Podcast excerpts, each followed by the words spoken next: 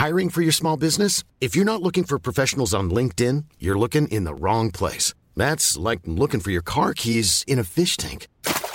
LinkedIn helps you hire professionals you can't find anywhere else, even those who aren't actively searching for a new job but might be open to the perfect role. In a given month, over 70% of LinkedIn users don't even visit other leading job sites. So start looking in the right place. With LinkedIn, you can hire professionals like a professional. Post your free job on linkedin.com slash people today. Être femme, ce n'est pas une donnée naturelle. Bah, t'as vu comment c'est sexiste Les valeurs patriarcales oppressives qui régentent notre éducation. Qu'est-ce que c'est que le sexisme? C'est le résultat d'une histoire. Tout le monde a sa définition du féminisme. On peut plus rien dire. Qu'est-ce que ça veut dire? Salut, c'est Marine Pétroline, des Chroniques du sexisme ordinaire, le podcast qui débusque le sexisme dans les moindres recoins. Sexisme, féminisme, genre, virilité, transidentité, vous êtes perdu Pas de panique Tout s'explique. Aujourd'hui, on se demande, c'est quoi le harcèlement sexuel?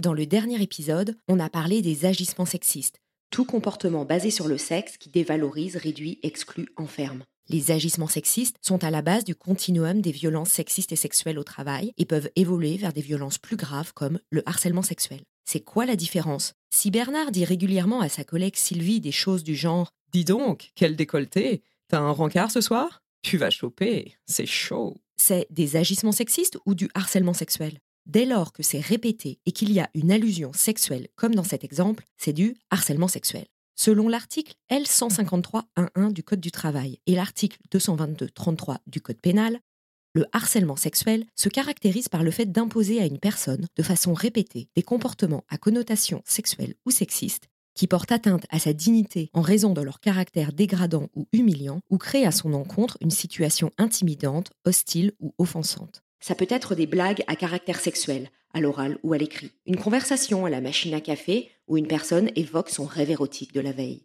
Le harcèlement sexuel peut être commis par une ou plusieurs personnes de façon concertée ou non.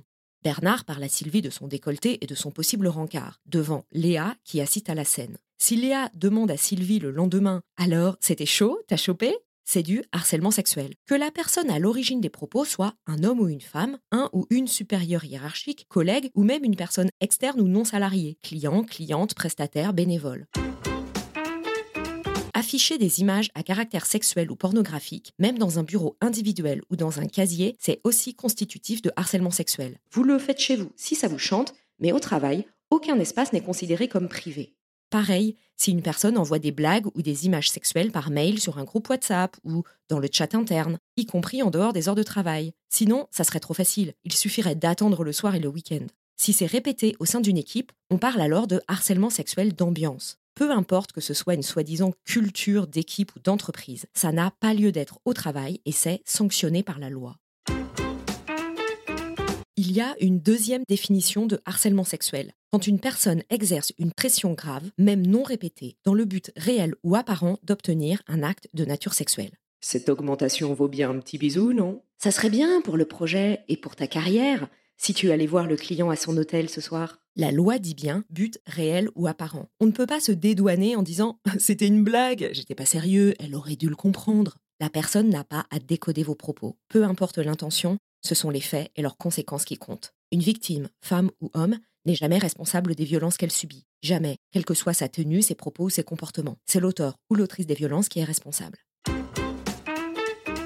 Si vous êtes témoin ou victime de harcèlement sexuel, vous pouvez, et si vous êtes manager, vous devez signaler la situation au supérieur hiérarchique, au RH, au référent ou à la référente harcèlement et sexisme.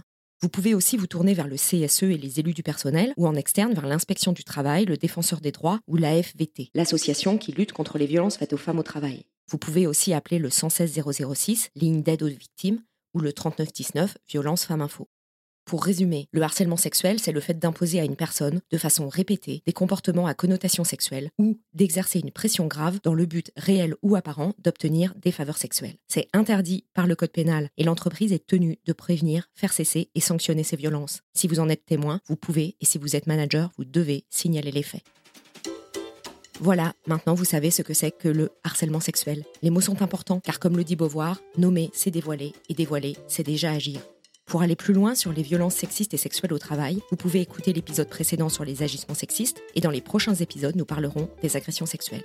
Vous pouvez vous former et former vos équipes à reconnaître et agir face aux violences sexistes et sexuelles au travail. J'interviens avec le cabinet Equiwork auprès des collaborateurs, collaboratrices et managers avec des conférences et formations de deux heures à une demi-journée. Je mets le lien vers le site d'Equiwork avec un K dans les notes de l'épisode. Contactez-nous.